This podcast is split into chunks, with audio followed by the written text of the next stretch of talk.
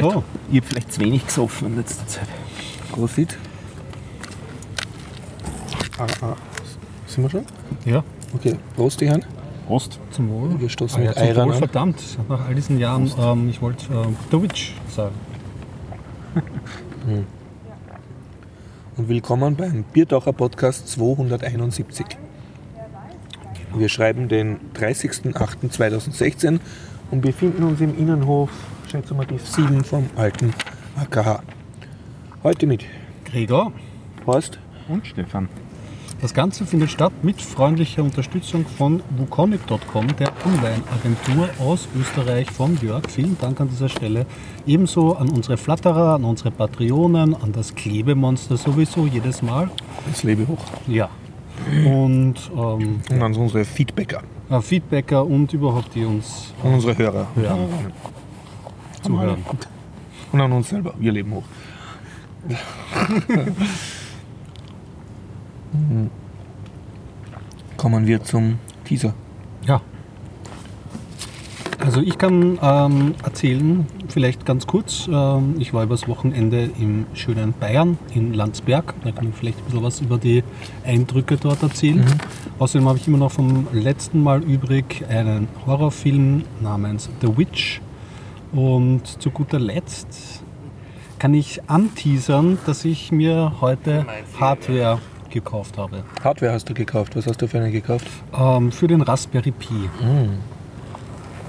Okay. Ich erzähle vom Binge-Podcast hören. Sehr gut. Habe ich die Woche gemacht. Wieder Ruby oder? Kommt dann im Kommt dann, okay. Deswegen Teaser. Ich versuche meine zwei Rom-Bücher zu rezensieren über das alte Rom. Äh, habe immer noch einen Film offen, den Suicide Squad. Ah ja, wollte ich letztes Mal machen. Und inzwischen, und ich war auf einem Netzpolitiktreffen im schönen äh, Traunkirchen beim Traunsee. Wow. Davon kann ich erzählen. Mhm. Jo. Ja, dann. Und habe dort auch noch einen Film gesehen über Datenschutz. Kommt auch noch. Äh, ja, dieser aus. Haben wir Termine zum Verlesen oder? Mir fällt gerade einer ein, nämlich Netzpolitischer Abend, aber das ist zu knapp schon, weil der ist schon die Woche.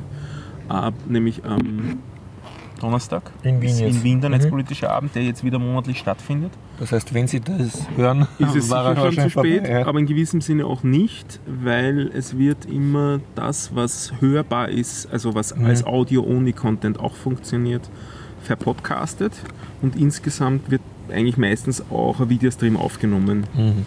und die können wir dann verlinken von, der, von, der, von den Show Notes her. Und ist wieder im MetaLab.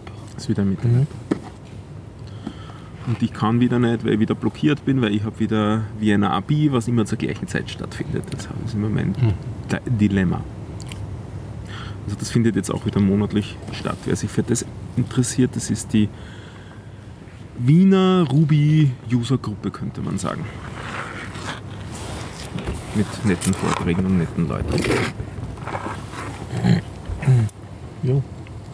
Soll ich was mit etwas Technischen einsteigen? Bitte, bitte. Also, ich habe euch ja erzählt, ich habe zu Hause mein ähm, Schau-Setup ähm, geupdatet mit Beamer und ähm, Boxen.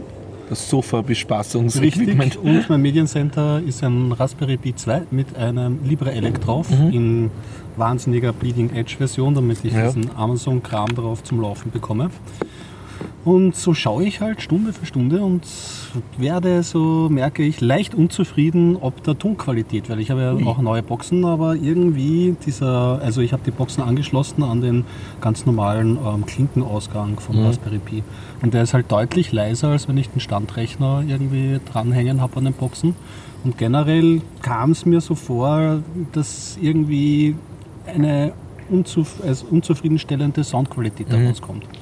Und dann habe ich mich nachgelesen und dann beginnt so die Selbsthypnose, wenn man einen Vor- und nachliest. Da schimpft nämlich jeder über den Klinkenausgang vom Raspberry Pi, dass der nicht das Gelbe vom Ei ist. Und dann bin ich so ins Grübeln gegangen, was man dagegen machen könnte. Da gibt es ja mehrere Varianten. Eine davon wäre gewesen, ähm, der Raspberry Pi 2 besitzt ja auch ähm, einen HDMI-Ausgang und HDMI führt ja auch Audio Sound, raus. Ja. Und ich habe leider kein Gerät, was jetzt ähm, dieses Audio wie so einen HDMI-Empfänger, wie ein Fernseher oder so, das Audiosignal verarbeiten könnte, sondern ich habe das eben getrennt. Der Beamer, der hat zwar eingebaute Boxen, der das Audio verarbeiten könnte, aber aus den Boxen will man es nicht hören. Und die anderen Boxen verwenden eben den Klinkeneingang. Also müsste ich mir... Und der Beamer hat wieder nicht so einen Dings, wo du den Sound durchschleifen kannst. Genau, richtig. Das hat er wieder nicht. Mhm, mhm. Genau, Einschränkung, wenn man im billig Ja, ja, ja. wie ich einkauft, gibt es sowas halt. Mm, Jetzt gibt es äh, verschiedene ähm, Ansätze, wie man diesem Problem trotzdem begegnen kann. Einer davon ist ein sogenannter ähm, Audioextraktor für HDMI. Das ist ein eigenes kleines Hardware-Kastel und ähm, der trennt irgendwie das Videosignal von dem Audiosignal. Da habe ich so ein bisschen rumgesucht und ähm, kam mir dann irgendwie so in der Überlegung ein bisschen unsexy vor, weil wieder ein weiteres Kastel, von dem ich nicht weiß, ob das überhaupt wirklich besser ist, beziehungsweise Noch eine bei mir- Stromversorgung. ja, jetzt habe ich eh so viel Hardware gekauft und wenn das nur so irgendwie Hardware ist oder so, dann habe ich immer gleich so ein schlechtes Gewissen. Ja. Die zweite Möglichkeit wäre eine USB-Soundkarte, davon gibt es ja sehr, sehr viele.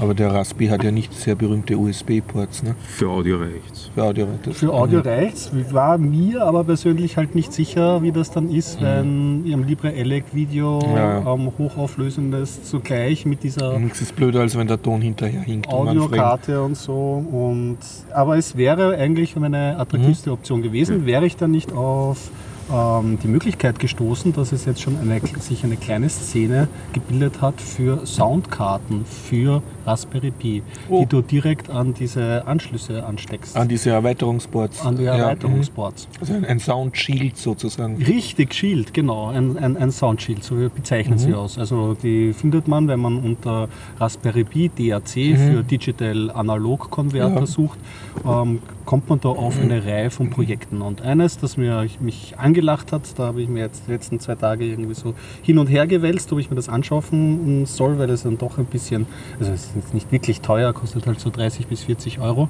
ähm, war das Projekt ähm, Hi-Fi Berry und soll eine, ähm, ähm, geht raus mit, mit, mit Cinch, also diesem typischen weißen und roten Stöpsel. Und gibt es in verschiedenen Ausfertigungen, in einer Light-Variante, die ein bisschen weniger kann oder in einer Pro-Variante oder der ganz normalen Standard-Variante, passt prinzipiell in der Plus-Version, es gibt den DAC Plus, also den Hi-Fi DAC Plus oder den DAC ähm, ohne den Plus eben, ähm, aber der Plus, glaube ich, ähm, passt, soweit ich weiß, auf ähm, alle Raspberries, die zurzeit so draußen sind, bis auf wahrscheinlich die kleinen, ganz kleinen oder so. Und ähm, ja, den habe ich mir jetzt mal zusammengeklickt.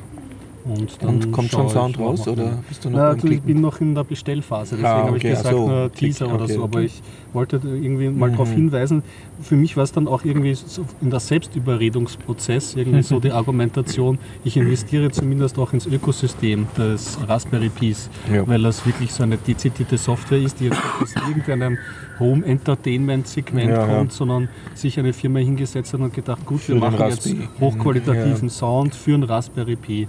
Hm? Und weißt du, ob die dann auch mit dem Dreier Raspi kompatibel ist? Oder? Also ich habe nachgeschaut und in der FAQ von dort Mhm. äh, steht drinnen, dass es mit dem Dreier ähm, kompatibel ist, aber bitte äh, selber informieren, weil wie Mhm, gesagt, ich habe jetzt ja. mal vornehmlich drauf geschaut. Das, was ich mir noch zusätzlich dazu besorgt habe, ist halt dadurch, dass er jetzt ein bisschen höher ist, ein äh, fescheres Gehäuse auch dafür, damit das Ganze schön stabil Mhm. Ja. ist, ist ein Stahlkastel drinnen ist und ja. Ich harre der Dinge und werde dann weiter berichten, ob es das jetzt wirklich gebracht hat oder ob ich dann da sitze und denke mir, naja, Unterschied bei meinem vielleicht auch nicht ganz teuren Box. Na, schauen wir mal. Ja, so viel von der Libre Elec Front und Home Entertainment. Ich habe zwei halbwegs aktuelle Themen. Äh, Das eine war, ich war auf einem netzpolitischen Treffen. Ah, okay. Und, äh, und zwar wurde das von der Meral Akin Hecke, glaube ich, äh, im Traunsee, in Traunkirchen veranstaltet. Also Traunkirchen ist ein Ort auf einer Halbinsel im Traunsee. Ist sie die, die auch die ähm, Digital Society? Genau. Ah äh, ja, die ist ja ganz, Digital Champion Österreich ist sie. Also, die, die ist sehr, die habe ich äh, ähm, auch, bin ich der ähm, auf der letzten Republika. Ähm, so sehr lebendig, Oder schwarzhaarig. auf der vorletzten.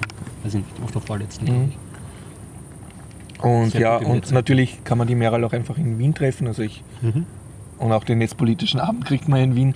Aber aus diversen Gründen habe ich dann gedacht, ich möchte eh raus aus Wien und ein bisschen Urlaub und so, habe mich dann halt äh, nach Traunkirchen bewegt, öffentlich mit Bahn, geht das relativ gut. Und war dann Okay. extrem dankbar, weil, weil es einfach wunderschön ist. Also ich war das letzte Mal gleich vor 30 Jahren am Traunsee und äh, wunderschön.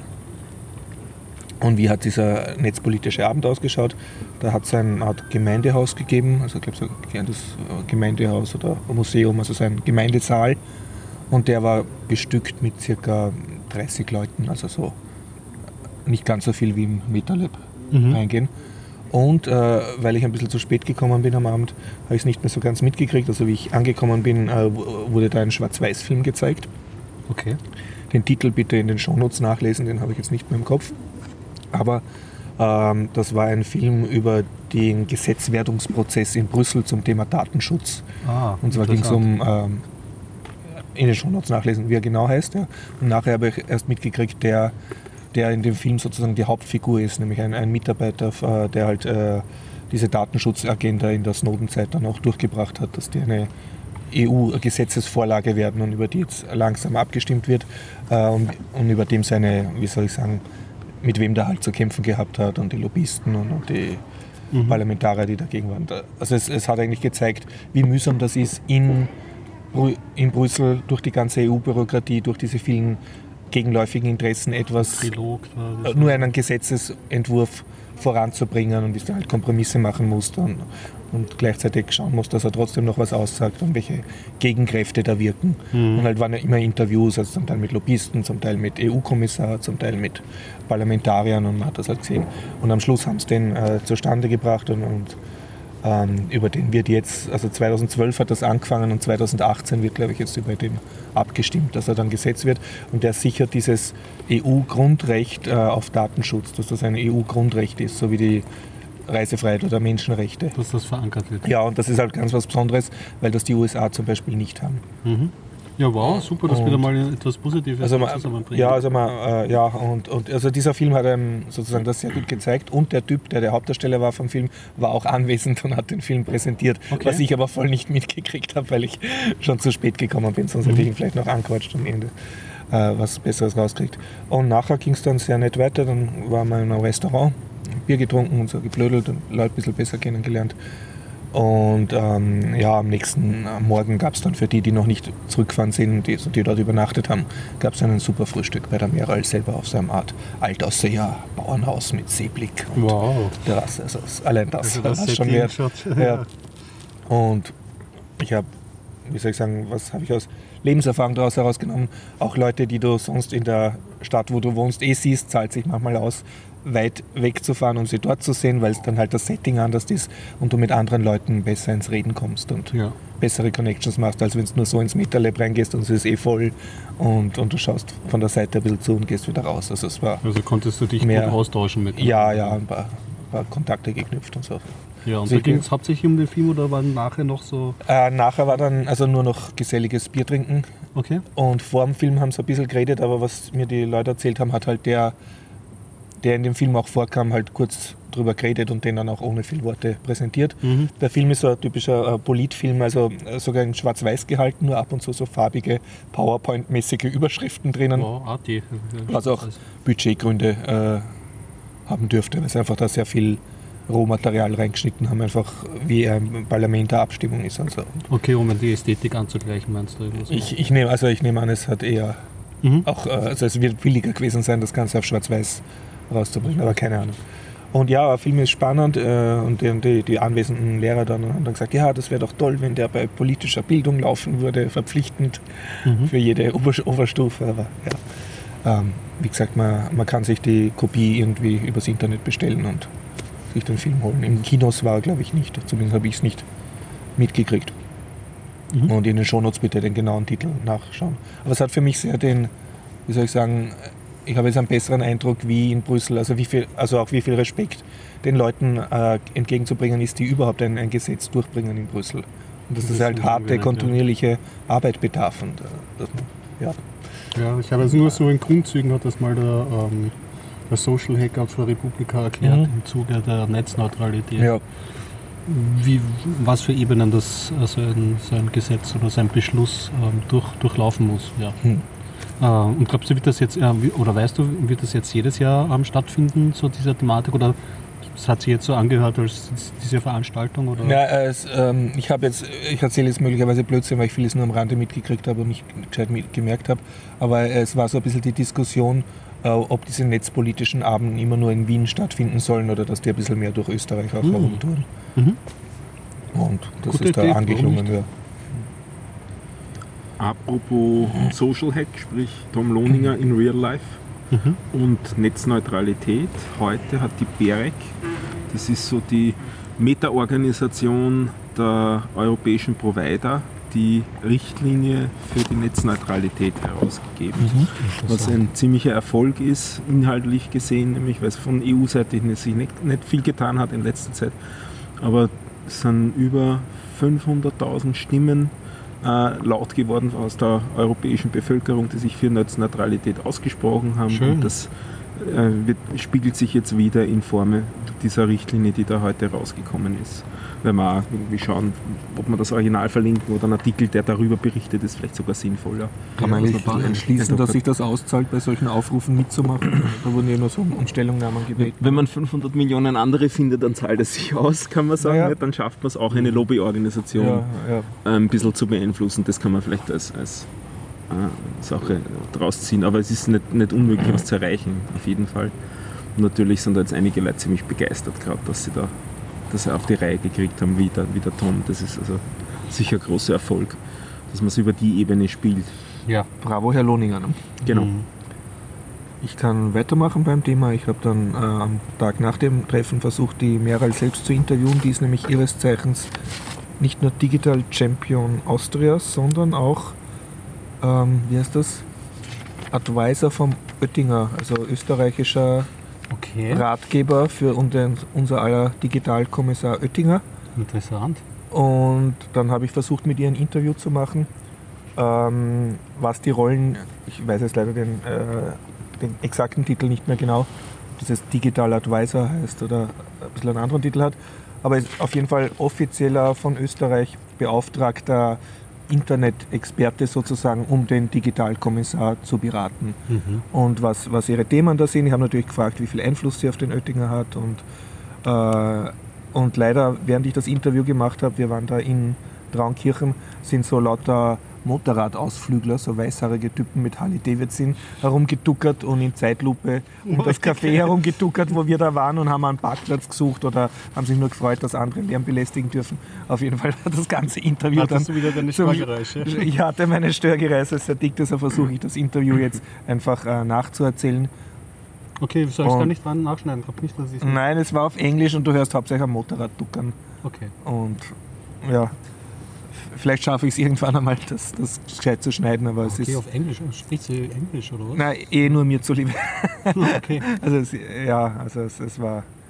Ah, Ja, du wolltest das fürs Ich genau. wollte es fürs Internal Open Magazin auch haben und Mhm. so und deshalb habe ich es versucht auf Englisch zu machen, Eben, aber das, ich habe mich jetzt gerade gewundert. ne? Ja, im, im Ich- Prinzip war es dann, war's dann auch aus, aus mehreren Ebenen nicht, nicht so gut. Aber das Interessante ist, ähm, also erstens, der, das ist ein Beratungsboard, äh, also sie hat da keine Abstimmung zu machen und der Oettinger ist natürlich in keinster Weise gebunden an das, was sie sagt. Hm. Und dann habe ich gefragt, ob, ob nicht die EU halt selber ähm, genug Beamte hat, die, die da den sozusagen informieren können, was Sache ist, warum es da jetzt e- ein extra Chor gibt von, ähm, ja, von diesen eigenen Advisoren. Ja. Und sie hat halt gemeint, äh, der, der, die Arbeitsbeschreibung von dem Advisor, wobei der jetzt auch nicht wahnsinnig viel Geld kriegt, die kriegen, glaube ich, ein, eine Reise nach Brüssel im Jahr zahlt oder so. Äh, die ist halt, dass er nicht der Fachexperte von einem Fachministerium ist, sondern dass der halt den Überblick hat über mehrere Themen, die sozusagen ministeriumübergreifend oder fächerübergreifend Mhm. funktionieren, wie jetzt Datenschutz, was halt, wenn man jetzt den, keine Ahnung, Arbeitsminister fragt, weiß der nur einen Teil davon und der Wirtschaftsminister nur einen Teil und, und, und die Aufgabe von diesen Experten, also von diesen Advisern, ist halt sozusagen einen, einen breiteren Überblick zu haben und, äh, und sie sollen ähm, ähm, sozusagen Themen, die ihnen wichtig sind oder erscheinen, halt auf die Agenda heben, damit der, äh, damit der Digitalkommissar, also dieser, was ist der Titel vom Oettinger jetzt? Was ist der Digitalkommissar, oder? Und so in die Richtung. Ja, So- so, die Formulierung wird nicht genau so heißen, Ja. aber es ist auf jeden Fall EU-Kommissar.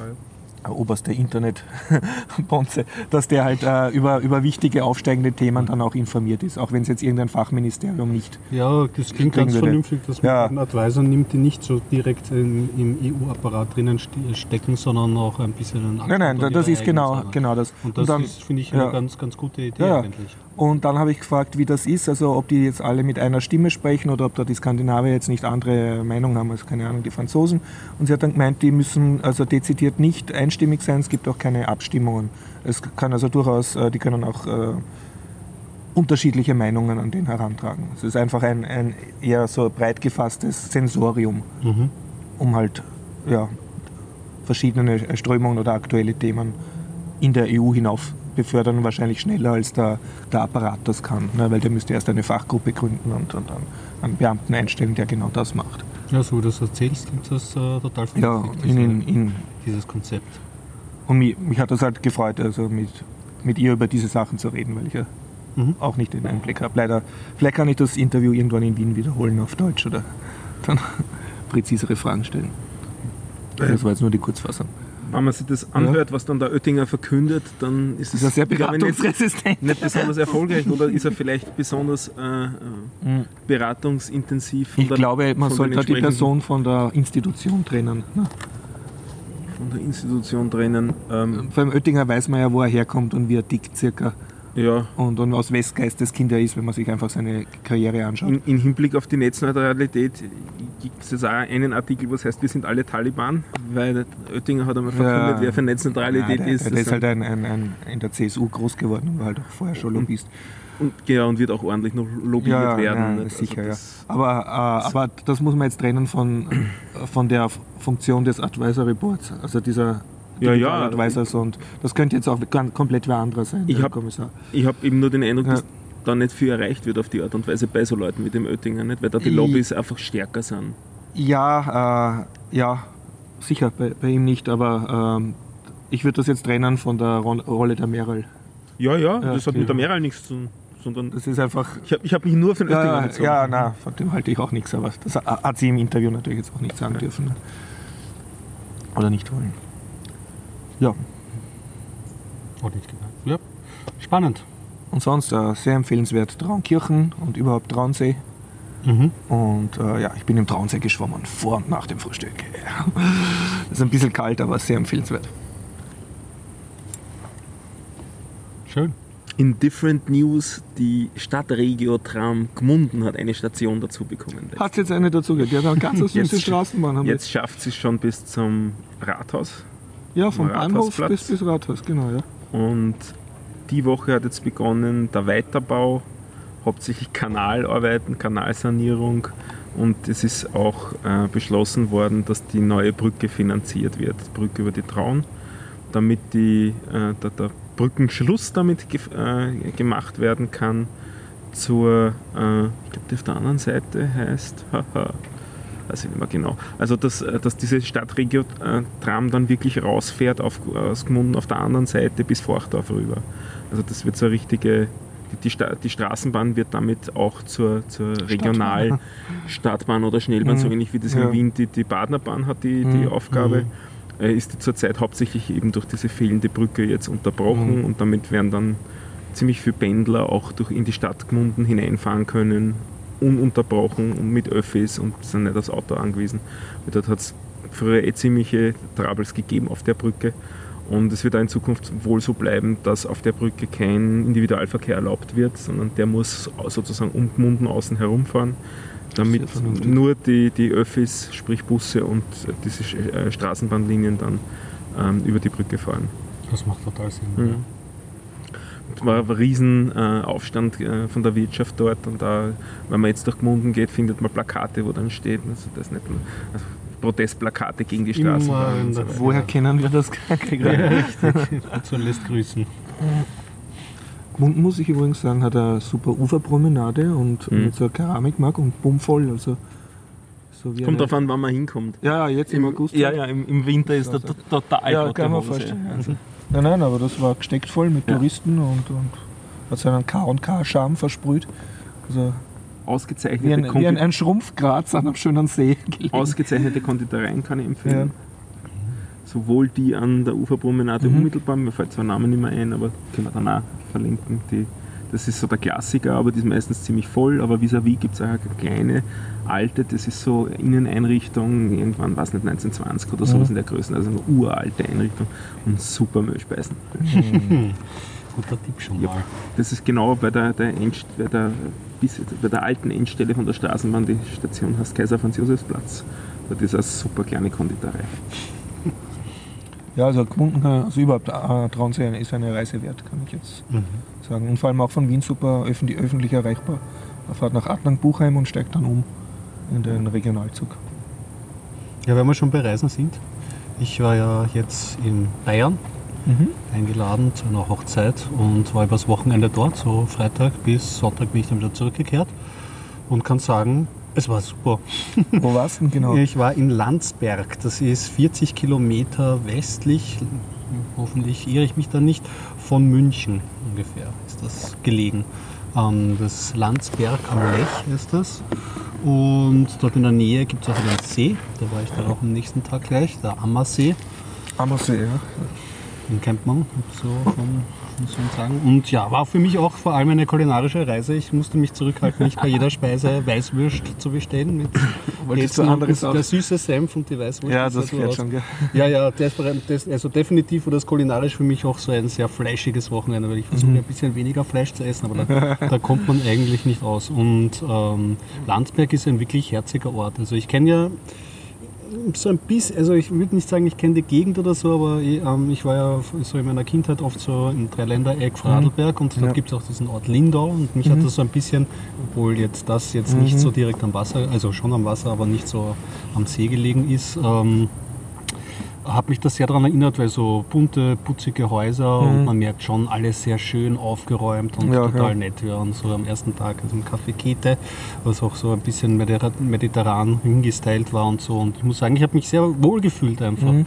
Außerdem äh, ist es ein quasi Disneyland für Biertrinker. Du kannst dich ja bei keiner, äh, bei keinem Bräu oder bei keinem kannst du dich durch die Bierkarte trinken, überall putzige Namen und du musst dich überall ähm, durchprobieren. Und ich konnte auch meinen heimlichen ähm, Fetisch, den ich nur ganz selten nachgebe, nämlich das Weißbier, also Weizenbier zu trinken. Das habe ich dann auch gemacht. Und am ersten Abend waren wir in so einem, Non- in einem, in so einem klassischen Biergarten unter Kastanienbäumen, Ja, man sich ja, vorstellt. gehört, ja. Richtig, genau. Und das war auch super, das Nonnenbräu, da geht man Mhm. auch sehr schön entlang. Also ähm, Landsberg hat auch eine sehr hübsche alte Stadtmauer, Mhm, da kann man so entlang gehen und so. Das ist wirklich sehr pittoresk.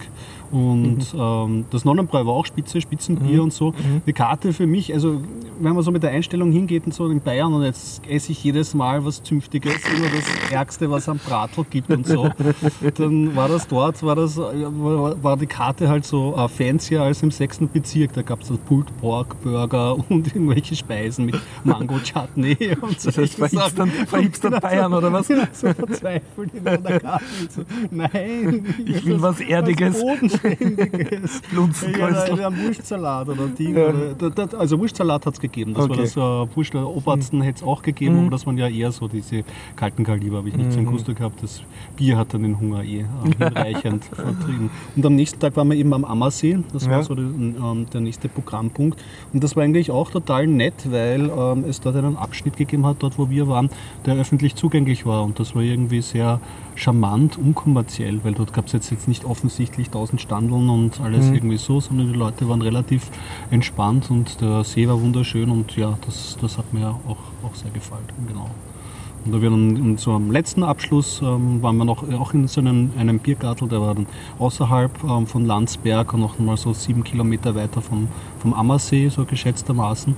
Und da war ich auch sehr fasziniert, muss man sagen, weil hat sich so, oder wurde das äh, bayerische Klischee gebrochen, weil das war halt nicht so ein zünftiger Biergarten, wie man sich vorstellt, sondern das war eher so ein, mh, sagen wir, Wiesengelände am Waldesrand, also alles sehr ähm, ausgewachsen, wild gewachsen und so und ein ganz kleines, äh, herziges äh, Gehöft irgendwie und dort gab es dann auch äh, Musik und Verspeisung und Tanken. Also, und auch die Bayern selbst, also mit denen ich Kontakt habe. Ich habe bin ja dann durchaus auch zwischendurch, zwischen den Mahlzeiten, bin ich in die Fleischereien reingegangen. musste, also, also bei mir ist es auch immer so, von von einem Vorarlberg-Reisen her, Leberkäse. Ich muss mindestens einmal Leberkäse und Leberkäse einmal essen. Der ist dort schon anders gemacht. als bei uns im Osten, oder? Ich bilde es mir wahnsinnig Ja. fix ein. Also würdest Okay. du mich so äh, off-Record fragen, würde ich mit, ja, ganz sicher viel fleischiger und viel besser. Na, na wirklich ein, ein rundum schönes, rundes Erlebnis. Leberkäse, Ja. Spezialtipp, Leberkäse-Peppi. Habe ich schon gehört. Was, Ist was ist der eigentlich- Leberkäse-Baby? Ist eigentlich ein Linzer äh, Leberkäse-Geschäft, Ja. unter anderem im Linzer Hauptbahnhof und viele Leute, die ich kenne, die in Wien leben, wenn sie nach Linz gekommen sind, das erste, wenn sie am Bahnhof angekommen sind, zum zum Leberkäse. Leberkäse-Peppi, weil der hat ganz tolle äh, Leberkäse. Leberkäse-Varianten, unter anderem mit Röstzwiebel und so. Ja, ja. Den habe ich sehr gern. Aber den Leberkäse-Peppi gibt es jetzt auch in Wien. Hurra. Und zwar in der Operngasse ganz am Anfang, also relativ Mhm. nah bei der Oper, gleich neben der AIDA, so ein paar Häuser weiter, ist ein Leberkäse-Peppi und ich habe ihn schon getestet und der Röstzwiebel-Leberkäse ist dort genauso gut wie in Linz. Ja, das ist Auch äh, zum wahrlich wahr. Das wahr, wahrlich wahr. Ich meine, meine persönliche ähm, ähm, ähm, Superhero in Sachen Leberkäse gibt es auch einen deutschen Ort in, in Wangen. In Wangen bleibt man hangen, nämlich auch beim Fidelis Beck. Dort gibt es irgendwie so den Kindheitsleberkäse und dort gibt es auch einen Röst. Leberkäse. Ja, ja, weil das war mal halt, das war so traditionell So, mit ja. der Family dort. Und da gibt es auch diesen Röstzwiebel-Leberkäse, aber dort sind, sind die, die Röstzwiebeln nicht in den Leberkäse eingearbeitet, sondern da kriegst du einfach so einen Haufen frischen Röstzwiebeln Ah, drüber. Und das ist natürlich auch ziemlich gut. Und den in Wien habe ich auch getestet. Da habe ich einen besonders perversen gekostet, weil es mein Anliegen war. Das war, glaube ich, ein Schweinsbraten-Leberkäse mit Schweinsbraten. Brateneinschlüssen. Klingt absurd, Ja. schmeckt wahnsinnig gut. Ja. Oh. Und ich bin auch ein Fan von der Leberkäsequalität dort, woran sie noch ein bisschen feilen könnten, vielleicht so, dass man halt, ich weiß nicht, dass man sich nicht die Sämpfe einzeln dazu bestellen muss oder so, sondern dass man irgendwie so, wie in Deutschland manchmal in guten Brauereien einfach so das Topferl hingestellt bekommt zum draufschaufeln und bei den Gebäcken ein bisschen liebevoller. Und das Geschäftslokal könnten sie auf sitzen und schön größer. Es ist halt wirklich, in Wien ist klein. Ja. Wie wieder Das eine ist- Innenstadtlage sein wird. da Ja, ja, es, naja, es ist halt wirklich dort beim Getreidemarkt, glaube ich, dort in der Nähe, oder? Ist das Operngasse, ganz am Opern- Anfang. Ja, genau, Also, Operngasse. also, Viel teurer geht es ja nicht. und, und, ja, genau, richtig. Also du, du sitzt da auf so. Es ist wirklich Ja. ein Imbiss. Halt. Fast Ja. wie Barhocker. Genau, so. es ist fast wie Barhocker. Aber generell unbedingt. Also aus Unternehmersicht, du sollst dort kaufen, du sollst dort nicht Platz wegsitzen. Ne? ja, genau, richtig. Durchlaufkundschaft. Ja, ja. genau. Ja, aber, aber man muss es sagen, äh, allein für einen Leberkäse, wer ein Mhm. Herz für Leberkäse hat, der sollte dort unbedingt. Und Man freut sich schon auf die kalte Jahreszeit. Und es hat jetzt noch ein Leberkäse-Spezialitätengeschäft aufgemacht. Da habe ich den Namen vergessen. Es ist auch Leberkäse und dann ein männlicher Vorname. Aber ich hab, bin auch vorbeigeradelt, aber ich weiß nicht mehr, wo es war. Also, frisch geöffnet, oder ja, was? in, in, vor zwei, drei Wochen jetzt äh, als Ersatz für ein McDonalds noch dazu. Ein echter Biertaucher-Podcast. Leib- und Ich Magenthema. glaube, es war nicht allzu weit von dir, also so 8. Bezirk irgendwo der 9. Muss man da mal schauen. ich auch hin. Ich habe versucht, was zu arbeiten. Ich habe die Andrea Meyer interviewt, äh, eigentlich fürs Internal Open Magazine. Und das ist die mit der Stickmaschine. Also die hat so eine Ah, ja.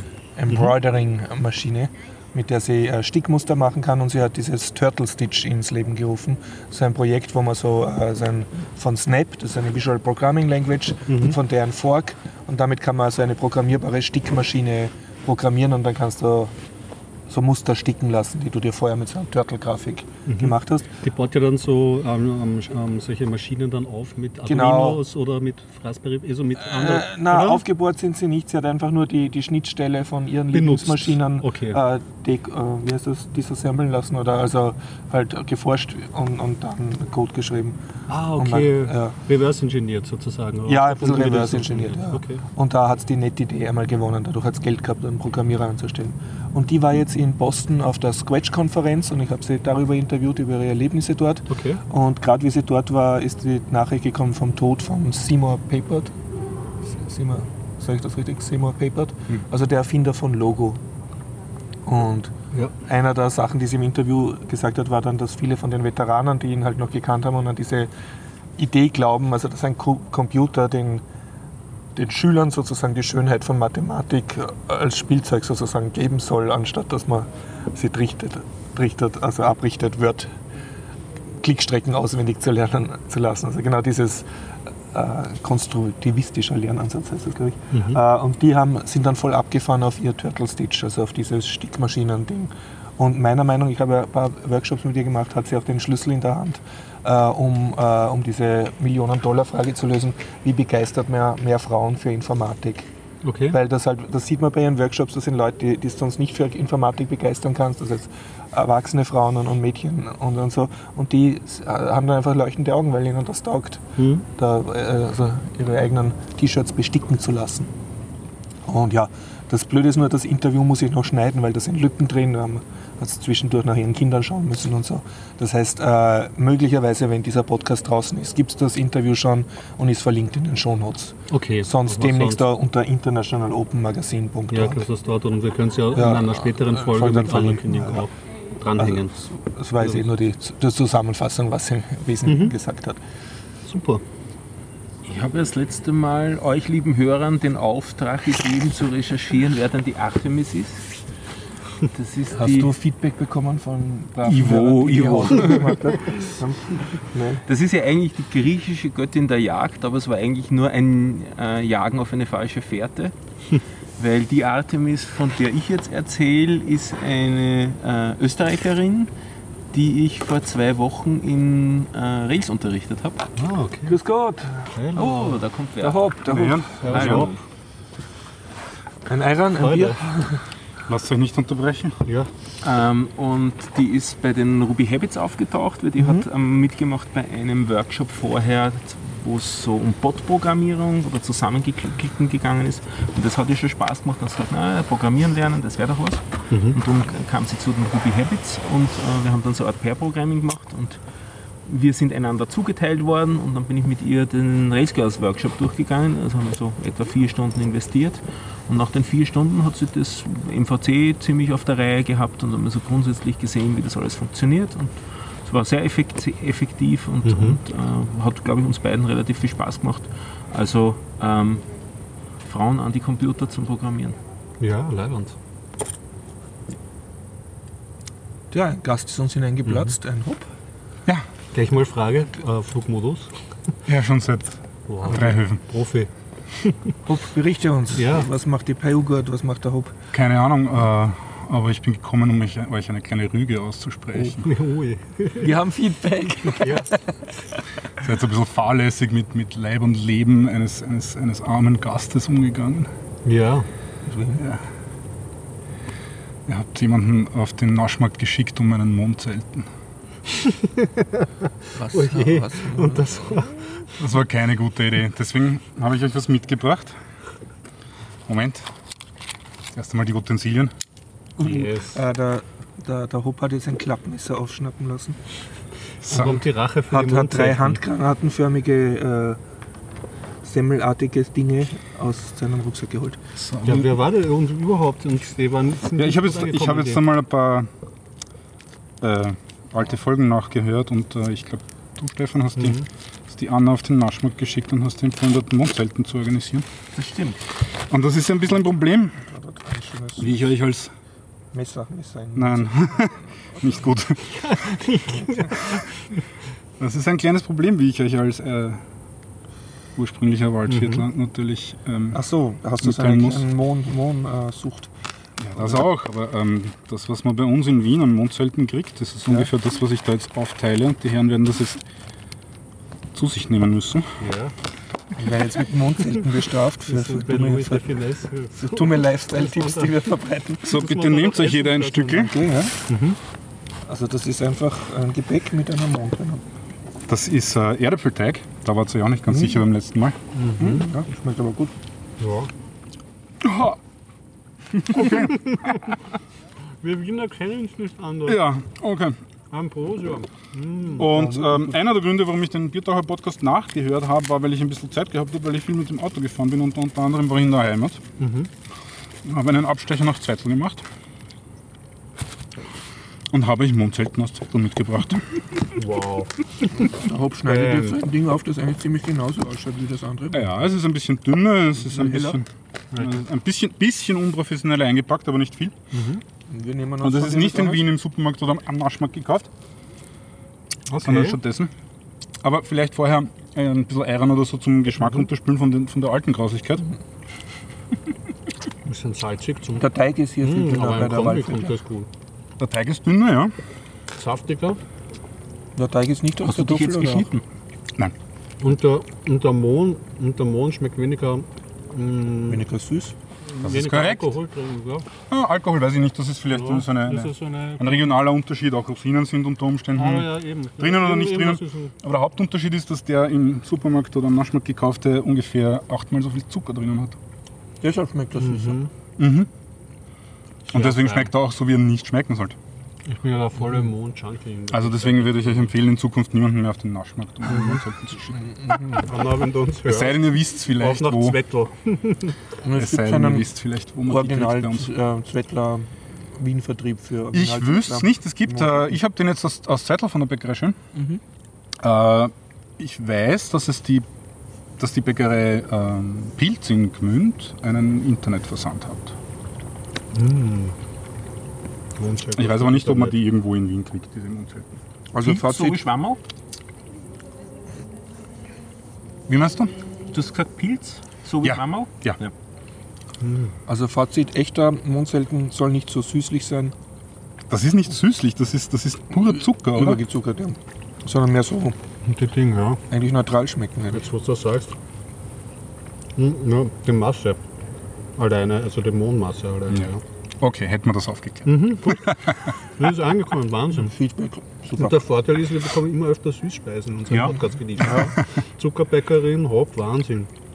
Immer weiter so. Also Wir sollten uns angewöhnen, Blödsinn über Lebensmittel zu erklären. ich würde sagen, es war die richtige Strategie. Da hatten wir ja auch schon ein Leberkäsbad. Ja, vielleicht mal schauen, wohin sie sich entwickelt. Dennis ist heute auch nicht da.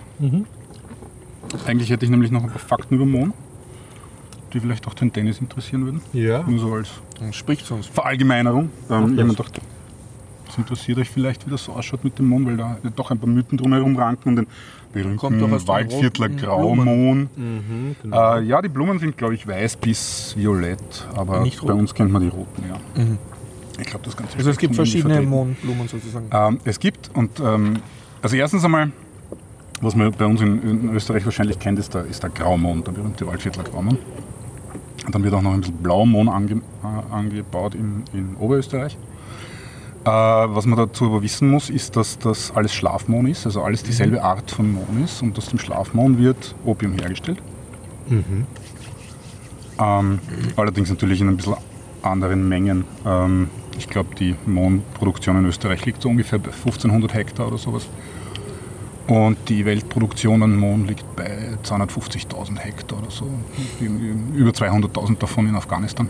Aber könnte man aus österreichischem Mohn auch ähm, Ja, das ist korrekt. Wie gesagt, das ist dieselbe Art, es sind nur Ja. unterschiedliche Sorten. Also so wie du aus roten Äpfeln Most machen kannst und aus grünen Äpfeln Most Ja. machen kannst, kannst du aus Graumohn genauso Opium herstellen.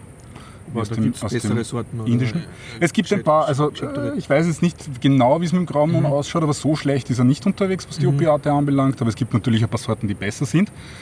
Äh, und unter anderem gibt es auch Sorten, die schlechter sind oder zumindest einmal kurz so ausgeschaut haben, als wären sie schlechter. Man muss nämlich dazu sagen, dass das Anbauen von Mohn in Österreich keinen Beschränkungen unterliegt. Hm, okay. Während hingegen in Deutschland das Anbauen von Mohn unter das Suchtmittelgesetz fällt.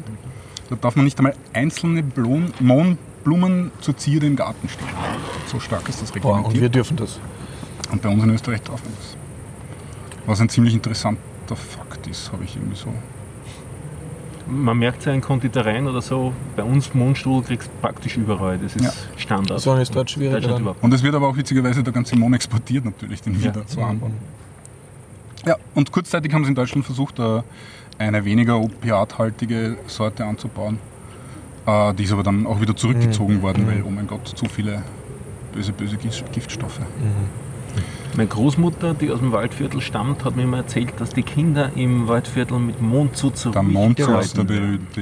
Bitte erklären uns, Ah, was ein Mondzutz wirklich ist und wie er funktioniert. Naja, es ist ungefähr das, was man sich vorstellt. Man, man nimmt irgendwie ein, ein, ein Stück Tuch oder so. Also Ja. ein, es ist ein Schnuller, nur muss man Ja, sich halt ja. vorstellen, 19. Jahrhundert von einer Bauernmutter äh, selbst Also ein gemacht.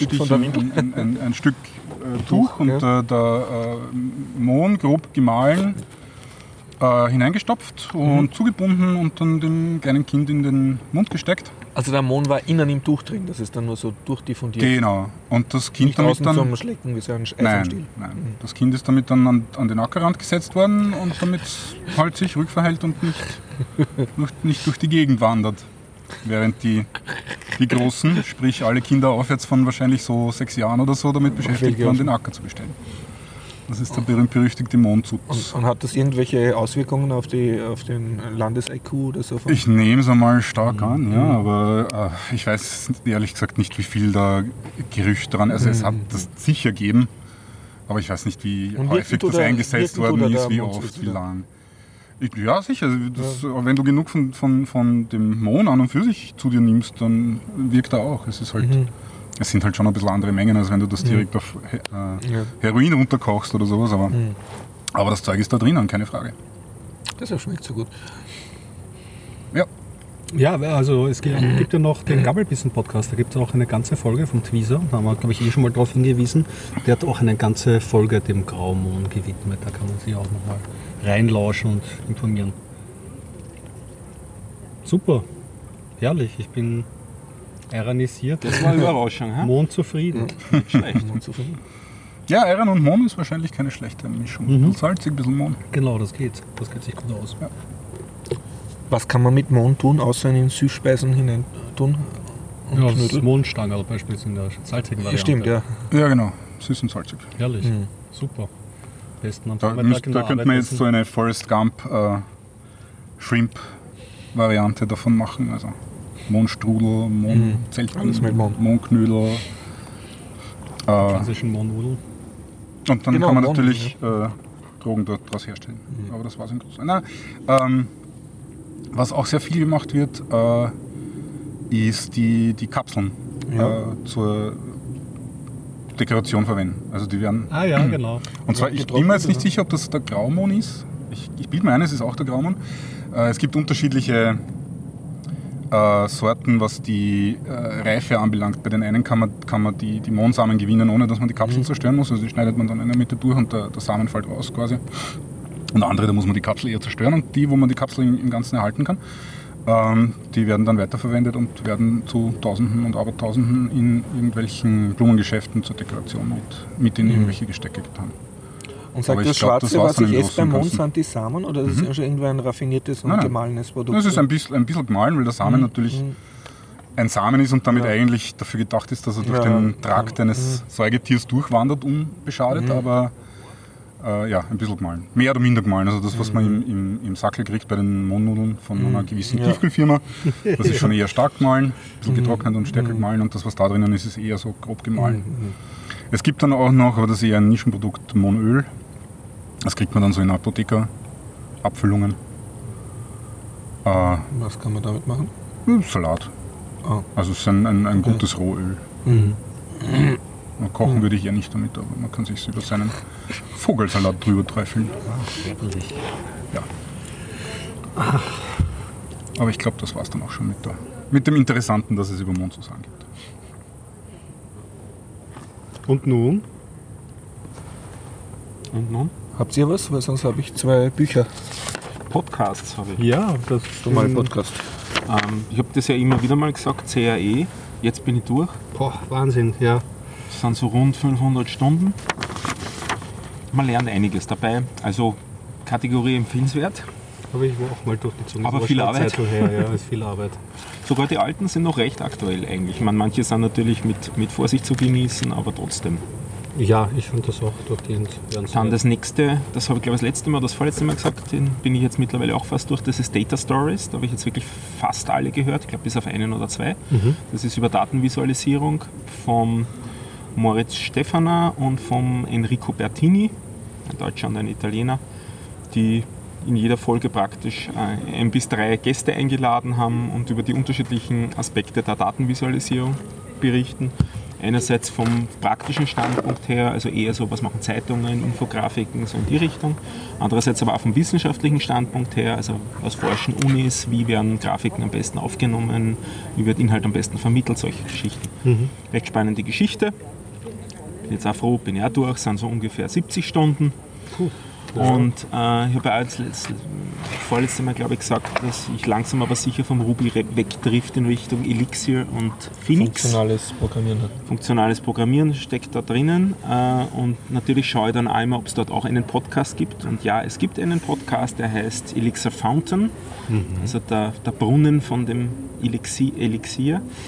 Äh, gibt es bislang 47 Episoden, sind auch sehr nette Interviews. Also wieder, wer sich in die Richtung interessiert und noch nicht gleich voll sich in den Code hineinwühlen will, äh, kann man auch ein bisschen Gefühl kriegen, was so, die Leute dahinter denken, die diese Sachen entwickeln, weil er wirklich die Leute ähm, interviewt, ähm, die da zentral in, den, in, den, in der Community drinnen sind, die entwickeln und so weiter.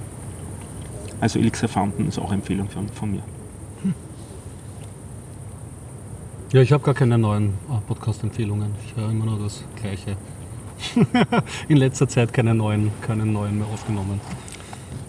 Aber ich habe einen ähm, Film, das kann ich noch kurz einstreuen. Äh, ich freue mich ja schon wieder aufs ähm, Slash-Filmfest. Und geht denn das wieder los, glaubst du? Äh, Am 9. ist der Kartenvorverkauf, glaube ich. 9. September? Schon? 8. oder 9. Ja. Geil. Ja, ich freue mich schon. Deswegen versuche ich mich wieder einzustimmen. Nachdem ich ewig lang sinnlos Star Trek-Folgen geschaut habe, versuche ich wieder ein bisschen Filme und was irgendwie Gescheiteres zu schauen. Also nicht gescheiter, nicht in dem Sinne hat mir ja eh Spaß gemacht, aber halt wieder Filme, äh, die auf den Punkt kommen zu schauen und mich einzustimmen.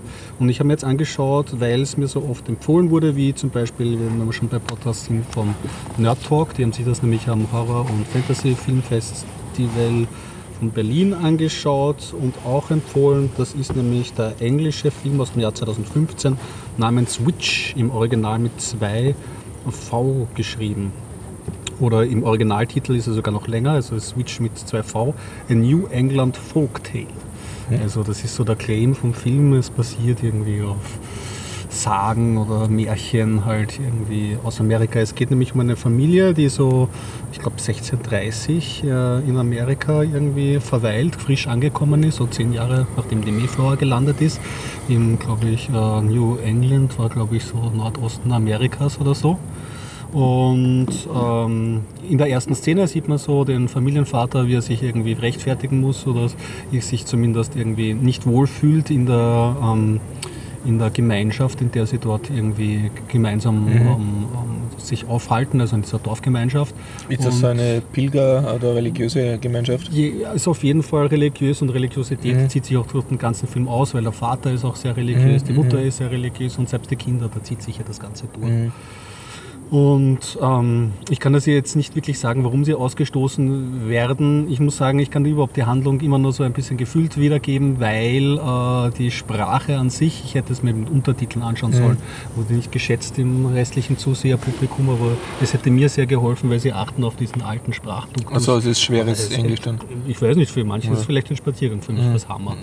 Aber äh, die Sprache, also die Sprache, man bekriegt es dann halt immer mit der Zeit, lebt man sich dann schon ein, aber gerade am Anfang oder so kann ich es nicht genau mitnehmen. Also was so die Grundstory ist, sie leben dann irgendwie am, am ziehen weg von dieser großen Dorfgemeinschaft und leben dann alleine so als Einzelkämpferfamilie am Waldesrand, haben dort eine Blockhütte und eine kleine Maisfarm und der Mais wird nichts ja, und immer mehr Unglücksfälle häufen sich, wie zum Beispiel, also sie haben insgesamt vier Kinder, ein kleines Baby, zwei, weiß ich nicht, äh, ein Jungen, ein Mädchen im Alter von würde ich mal sagen, fünf, fünf sechs Jahren und dann noch eine aufwachsende Tochter, will ich jetzt kann ich auch nicht sagen, 16 Jahre wird die alt sein. Ja? Und die 16-Jährige passt auf das Putzel auf im Feld und macht kurz die Augen zu, so typisches Erschreckspiel. Mit Mondschutz? Ja, ja, vielleicht war der Mondschutz im Spiel, weil wie sie die Augen wieder nämlich ähm, aufmacht, ist das Baby weg. Uiuiui. Richtig, das ist schon mal irgendwie so das erste starke Drama irgendwie von dieser ganzen Ding. Einen, ah ja, genau, was ich vergessen habe, sie hat noch einen bisschen jüngeren Bruder auch noch. Und der geht auch abhanden und man sieht aber auch immer wieder zwischengeschnitten irgendwie, dass eine mh, alte Frau, ähm, eine quasi eine Hexe ihre Finger da im Spiel hat und das Unglück. Es, es ist, ist eigentlich ähm, vom, vom es war nicht so meine, mein, mein Type of, of Horror, Horrorfilm, wobei ich aber den zugute halten müssen, dass sie so verschiedene Komponenten des Horrors irgendwie zusammengeführt haben. Also zum Beispiel der Junge taucht dann wieder auf, aber ist nicht wirklich bei sich. Da kommt so ein bisschen Exorzismus irgendwie raus. Und die ganze Familie zerbricht auch in sich, weil die Eltern beginnen die Tochter zu beschuldigen. Die kleinen Kinder halten die Tochter auch für eine Hexe. Dann kommt es noch so Symboliken mit einer schwarzen Ziege, die auf dem Hof ist und so. Und äh, also ich, ich kann, ich, ich respektiere irgendwie so, das ist ein Film, der kann einem durchaus gut gefallen und der ist handwerklich gut gemacht. Bei mir, also ein, ein, ein Mitzusehender hat dazu irgendwie treffend gemeint, ähm, ähm, basierend auf den Verleumdungen, die damals vorgebracht wurden, um Hexen, also um Frauen zu diffamieren. Und diesen Beigeschmack hat es eigentlich zwar nicht, ja, weil sie ja auf diesen Märchen basieren, aber es war dann im Grunde, oder war ich nicht, das ist ja bei manchmal auch Tagesverfassung, war ein, nicht mein Type of Horrorfilm. Also, gut gemacht, aber mir hat er nicht so gut gefallen, aber ist auch so rein subjektiv. Tja, aber so viel zum Slash-Filmfest. Jetzt muss man sich eh weiter darauf einstimmen. Jetzt, glaube ich, kommt im September ja bald diese Ash vs. Evil Dead Serie raus, ähm, raus und basierend auf den. Äh, Das muss aber schon die zweite Staffel sein, weil die erste ist in einem halben Jahr fertig. Wirklich, wirklich. Ja, ja, genau. Also sie haben es angekündigt, dass es jetzt auf Amazon Prime irgendwie freischalten. Das kann schon sein, dass sie schon fortgeschrittener ist, die Serie. Da freue ich mich aber auch schon drauf. Da habe ich auch noch keine, keine Folgen davon gesehen. Schauen wir mal, wie das wird. Slash Filmfest kommt bald.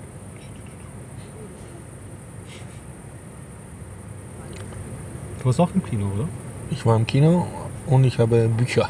Okay, willst du die Bücher, Bücher ja, machen? will die Bücher, weil da geht es auch um vergangene Zeiten. Ich habe zwei Bücher auf Deutsch gelesen, ich handle sie beide in einem Rutsch ab. Äh, haben mir recht gut gefallen. Gleicher Inhalt. Gleich, ja, ja, also wirklich gleicher Inhalt und gleicher Autor, nämlich Alberto Angelo. Das eine Buch heißt Ein Tag im alten Rom, das andere heißt Der faszinierende Alltag im Römischen Reich. Also Doppelpunkt. zu. Kaiser, Huren, Legionäre. Und ähm, es ist ein äh, Ge Geschichtsforscher halt und er versucht so sehr, ähm, wie sagt man das, sehr populärwissenschaftlich zu schreiben. Also es liest sich praktisch so, wie er sich ein flotter Geschichtspodcast anhört. Also sehr interessant, sehr farbig, sehr ausführlich.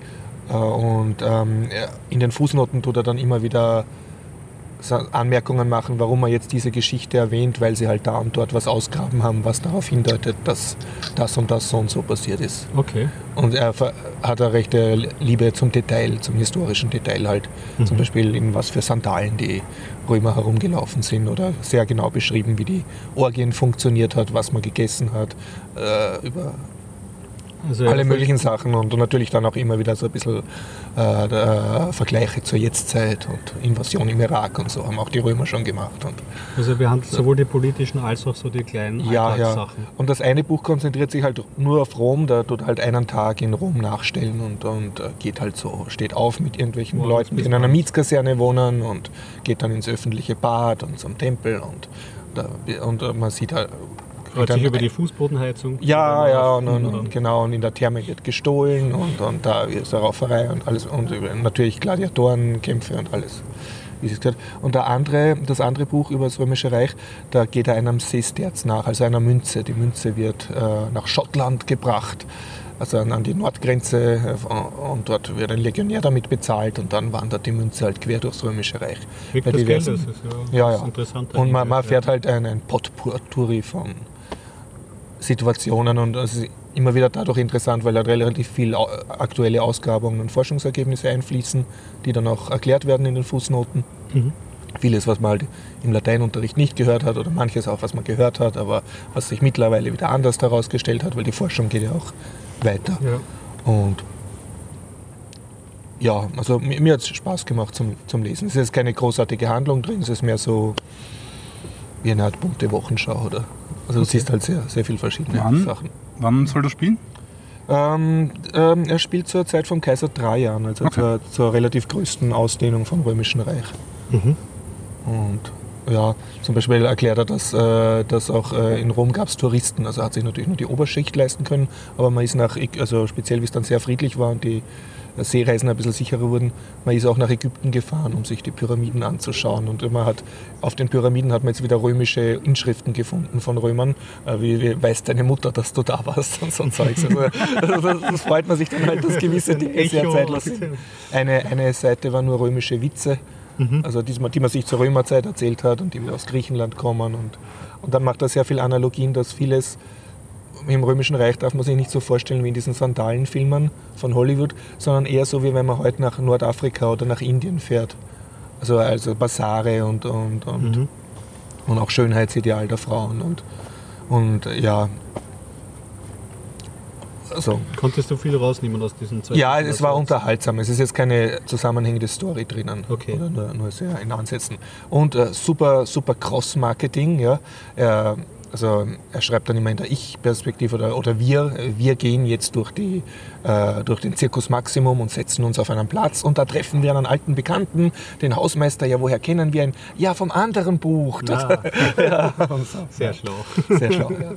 ja. Na, nett zum Lesen. Ist der also beide Bücher eine Ja, und, und ja, jeder, der sich mit Latein schwer getan hat, das ist ein bisschen halt eine Genugtuung, wo man das, aha, ja, so haben wir das gelernt, aber ist ja gar nicht mehr so. Und, mhm. und sehr viele Details, die ich halt nicht gewusst habe, zum Beispiel das, das Problem, dass äh, schöne Seeufer verbaut werden durch Villen, gab es okay. im alten Rom schon. Ganz ja. genau so. Dann äh, äh, mhm. Fischzucht, also Aquafarming haben es gemacht. Okay. Aber ähm, aus dem Grund, weil, das, weil du dadurch die Fische frischer am Tisch hast servieren können, mhm. weil es ja keine Kühlung gegeben hat ja. und halt auch immer wieder äh, äh Sachen, was, was äh, zum Beispiel damals nicht funktioniert hat, zum Beispiel äh, Kindersterblichkeit. Also es war einfach äh, das Risiko bei einer Geburt zu sterben für Frauen sehr viel höher. Mhm. Und ja, und dann über Gräberanalysen haben sie äh, geschaut, wie alt Römer worden sind und haben auch ein Grab von einem 99-Jährigen gefunden und, und so. Also es, so Sachen. Das klingt ja. unterhaltsam. Klingt ja, klar, also ich kann es so, ganz weit. Äh, wenn man nicht Hardcore-Politik und Wirtschaftsabhandlungen lesen Ab und zu ist es ein bisschen schmalzig, also wenn irgendwelche Liebesszenen beschrieben, wo jetzt nicht so genau rauskommt, was, was da jetzt historisch ist, aber außer hat ihm halt taugt oder vielleicht verkauft sich besser, wenn halt ein paar solche Szenen drinnen sind. Mhm. Ja, in, in den Büchern sind glaube ich auch so Bleistiftzeichnungen drinnen von einem Illustrator, dass sich auch der letzte fantasieloseste Leser da jetzt vorstellen kann, wie ein Legionär ausgeschaut hat. Oder Mhm. Ja. Und ja, also insgesamt war ich angenehm überrascht, war so schön zum vom Einschlafen ein bisschen herumschmökern im Römischen Reich. Das klingt, klingt interessant. Einladend. Ja, war der Film auch so gut, den du gesehen hast? Oder? Der Suicide Squad ja. soll ich gleich anschließen, ja. Ich wurde verzahrt in Suicide Squad, spricht man das ja, aus? Ja, Suicide Squad. Internet und äh, faselig geredet. Um jammern auf sehr hohem Niveau zu jammern, nicht nur, dass ich es mir anschauen musste, sondern auch noch auf Deutsch und in 3D. Wow. auf Deutsch, ja, ja, Und was soll ich sagen? Du bist ja nicht so der Comic-Fan. Umreiß mal Nein, kurz die äh, Prämisse von dem Film. Ist vielleicht also soweit ich es kapiert habe, ich, ich habe nicht alles voll durchschaut in dem Film und war jetzt auch nicht in, in, in dieser Comic-Welt äh, speziell äh, mhm. affin. Aber ähm, es geht um diverse Superhelden, die man zum Teil kennt, damit ich es jetzt nicht falsch sage, aus dem Marvel-Universum, hoffe ich. Also Batman, Batman den roten Blitz habe ich kurz gesehen. Ah, auch, ja. Ja, und den Joker, der gehört irgendwie zum Batman, der hat auch mitgespielt. Und und da geht es jetzt aber eher um die, um die super Schurken, also Joker und mhm. seine Freundin und ein paar andere Typen. Ist das Marvel oder ist, die, ach, oder ist das DC? Das oder, also eins von diesen, also die, die wo, wo Batman herkommt. Genau. Die, dieses Haus ist es. Ja. Diese Lizenz, ja. Franchise. Und ähm, ja, und, und äh, diverse Superschurken, die, die in ihren Gefängniszellen fristen, mhm. werden zusammengezogen aufgrund ihrer Superfähigkeiten, um einen super, super auf, Bösewicht zu erledigen. Und das alles wird gesteuert von einer sehr unsympathischen, bösen, schwarzen CIA-Obermotz-Regierungsagentin, die die alle äh, mit einer Killer-App in der Hand hat. Die kriegen dann so klassisch wie bei Klapperschlange so eine Kapsel in den Hals gespritzt. Mhm. Und auf Knopfdruck aufs Handy kann die explodiert werden, um halt die Ein Loyalität Klassiker. von diesen Schurken sicherzustellen. Klapperschlange 2. Ja, und, und soweit ich es kapiert habe, ähm, das ganze Schlamassel geht los. Also sie haben dann irgend so eine super Schurkin, die ist so eine alte Hexe, das ist dann so voll mystisch und die ver possessed einen Körper von einer jungen Frau und kann sich praktisch so teleportieren. Und, und die setzen es halt ein, um diverse, also eigentlich um politische Projekte durchzubringen. Diese CIA-Oberfrau will halt so eine super Schurkentruppe haben, um, genau, um, super, um Superhelden bekämpfen zu können, die, die unfolgsam sind. Also eh das, was halt Ja. zu den letzten Superman vs. Ja, ja, Batman und ja, so ja. thematisiert wurde, jetzt haben alle dann Angst vor Superhelden. Ja, ja. Weil unkontrollierbar. Genau, unkontrollierbar, ja. Unkontrollierbar. Und, und im Zuge dieses Herumspielen mit dieser Hexe geht es dann nach Prom Chief und die emanzipiert sich dann sehr und tut irgendeinen Hexerich, also einen Bruder von ihr beschwören, der ist ein Supermonster und kann so spaghettiförmige, rote, siege eh gerenderte Würsteln aus seinen Händen rausschießen lassen, quer durch Wolkenkratzer und Hubschrauber und Menschen hindurch, kann alles kaputt machen. Und mit dem zusammen baut sie dann so einen Doomsday-Device, so eine Weltvernichtungsmaschine. Und die, sein, ja. und die Superschurken werden dann aus ihren Gefängniszellen befreit und kriegen halt, werden auch ordentlich indoktriniert und werden dann darauf angesetzt, äh, erst müssen sie die CIA-Agentin befreien aus irgendeinem Stockwerk und dann sollen sie gegen diesen Superschurken kämpfen. Und dabei gehen sie sich natürlich auch gegenseitig auf die Nerven, aber halten dann zusammen, weil jeder hat halt so ein bisschen andere Fähigkeiten und natürlich haben sie auch ihre psychischen Dilemma, die sie dann noch so in Ja, pseudopsychologischen Superschurke. ja, ja, Joker. hat alle so ein bisschen eine Verletzung, nicht. die er mit sich herumschleppt, aber nicht gerne zeigt. So. Der hat es dir nicht so gut gefallen, nehme ich den. Wie soll ich das sagen? Nicht wirklich. Ne? Okay.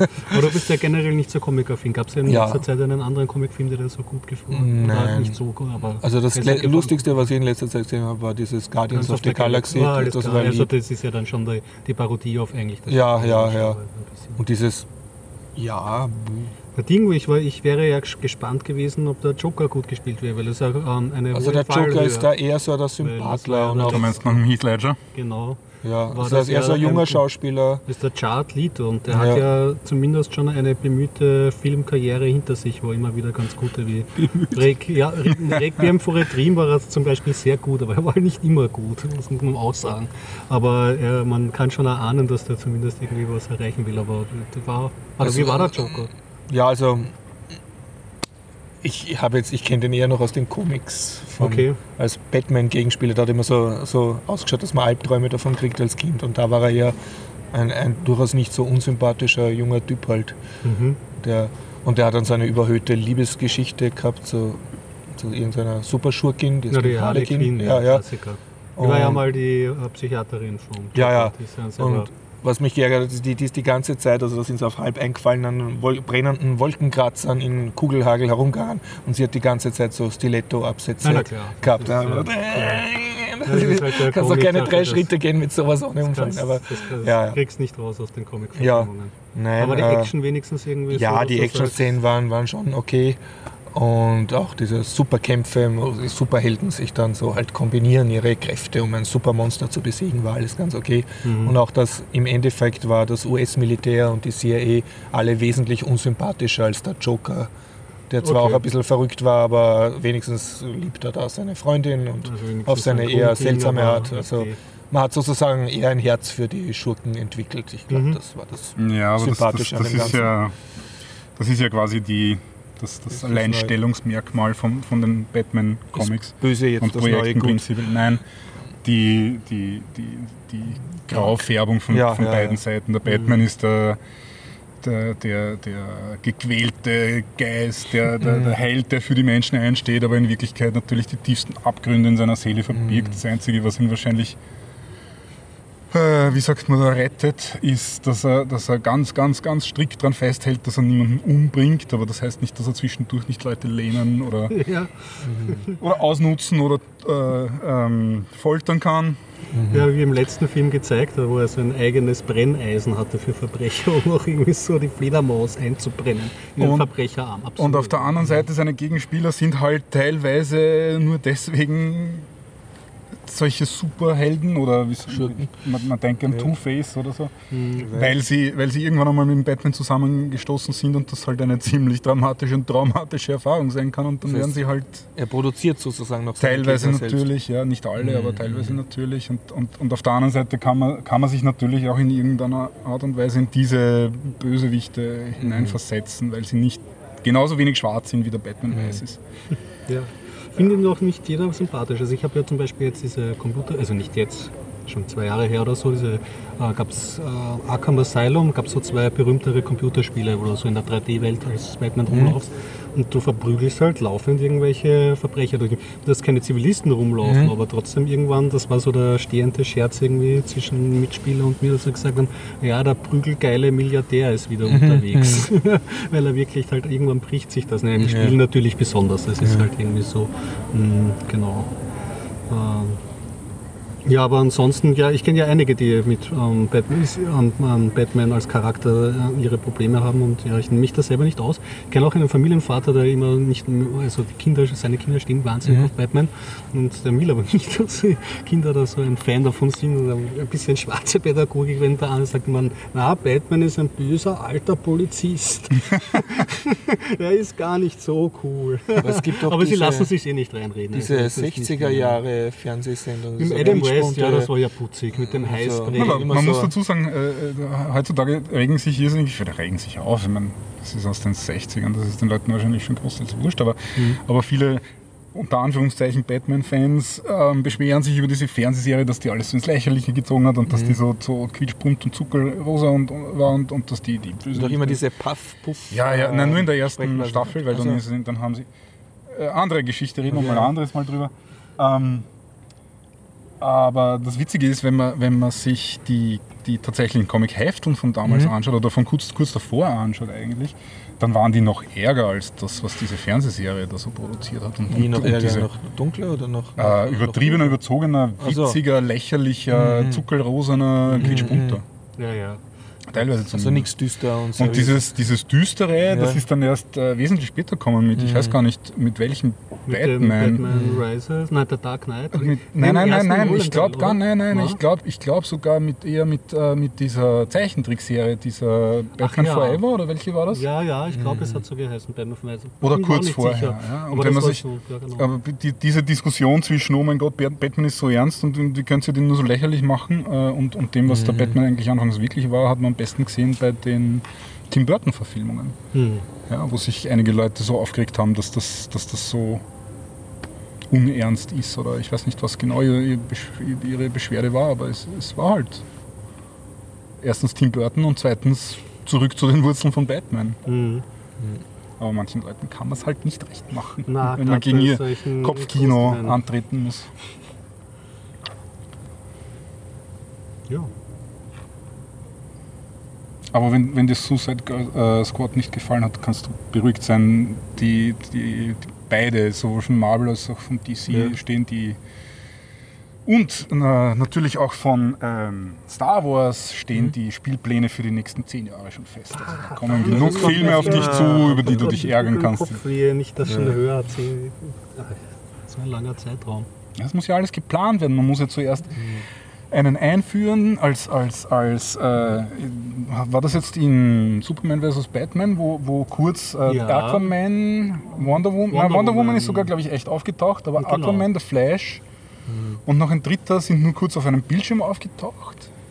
Als nächstes kriegen sie dann ihren eigenen Film wahrscheinlich. Dann, Okay, ja. dann gibt es einen Film, wo sie alle miteinander spielen. Das muss ja über Jahrzehnte Ja. vorbereitet Ja, ja, das stimmt. Also das ist Zusammenmatschen. die das Comic-Industrie hat natürlich aus dem letzten Fehler gelernt. Ne? Das, Mhm. das, man muss halt irgendwie relevant bleiben, sonst ist, ist das, das äh, Einkommen so schnell weg, so schnell kann man gar nicht Also das habe ich beim Suicide Squad auch so ein bisschen das Gefühl gehabt, da werden jetzt sehr viele Charakter kurz vorgestellt, ohne dass das in der Handlung viel Sinn bringt, Mhm. sondern eigentlich nur, damit sie später dann vielleicht ihren eigenen Ich weiß auch nicht, man müsste sich das, also wenn man dann so, wenn man, wenn man nämlich nicht diesen ganzen Bulk an Filmen davor gesehen Mhm. hat, dann kommt einem manchmal dann solche, wenn man dann so einen ähm, Ensemble-Film sieht, wo verschiedene Superhelden Mhm. zusammen, zusammengemanscht werden, dann kann man das gar nicht mehr wirklich so als Einzelfilm begreifen. Also mir ist es bei der Harry Potter-Reihe schon gegangen, irgendwie so, dass ich so einen einzelnen Film erst relativ spät ohne die Vorteile gesehen habe und mir gedacht habe, ja, aber funktioniert das wirklich als Film oder ist das eigentlich schon wirklich einfach eine Serie fast, Mhm. Ja, ja. eine Film,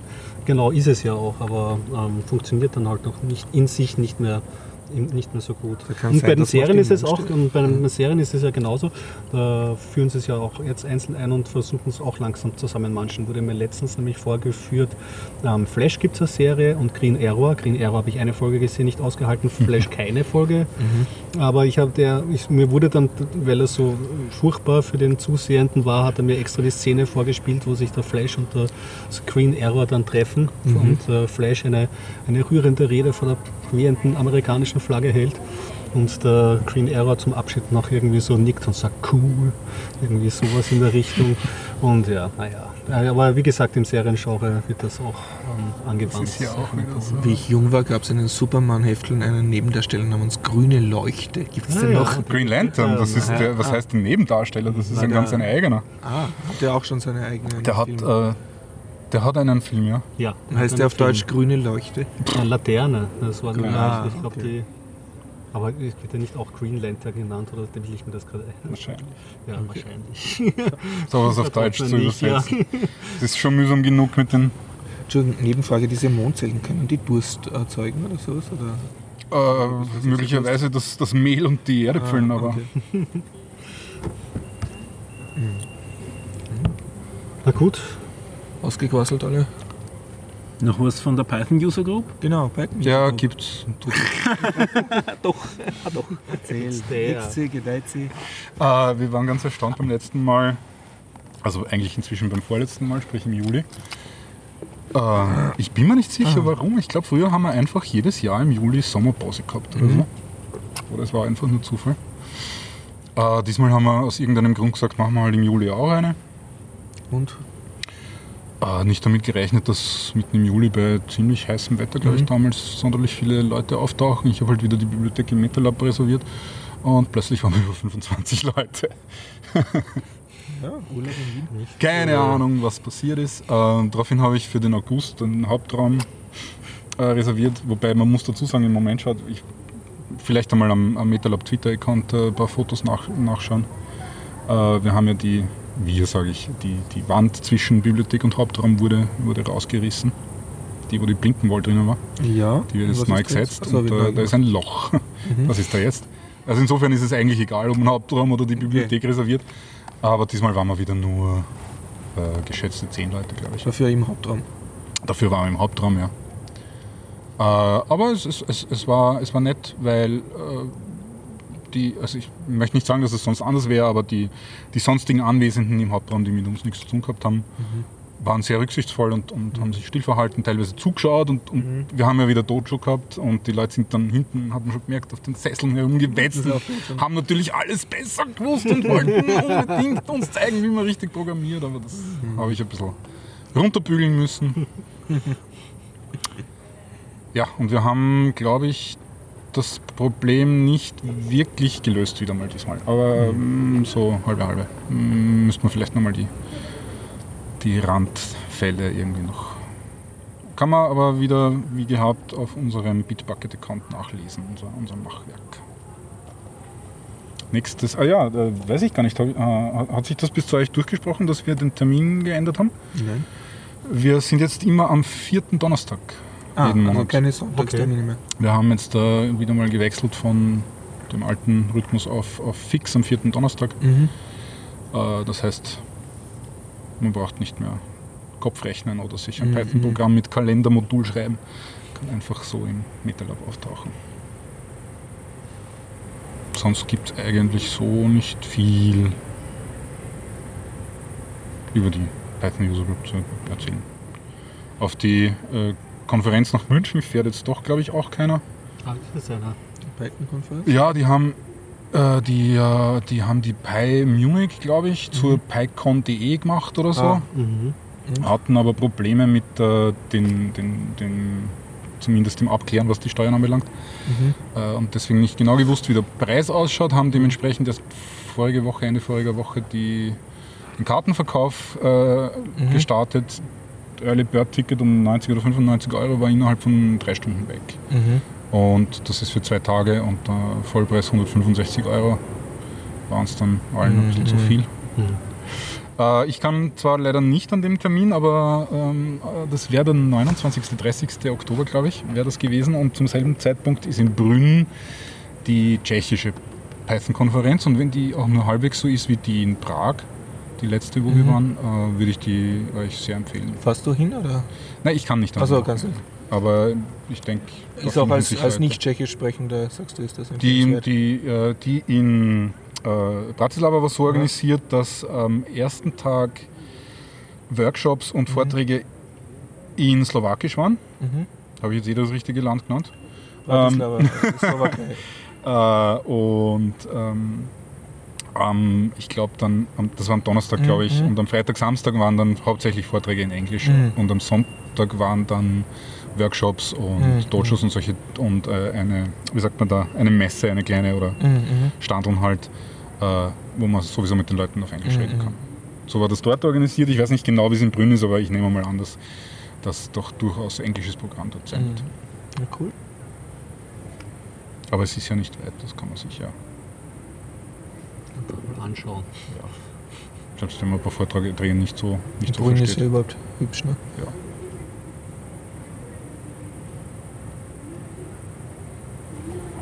Fertig. Ja. Na dann. Na dann. Bis zum nächsten Mal. Schön war's. Und ciao. Bleiben Sie röstfrisch.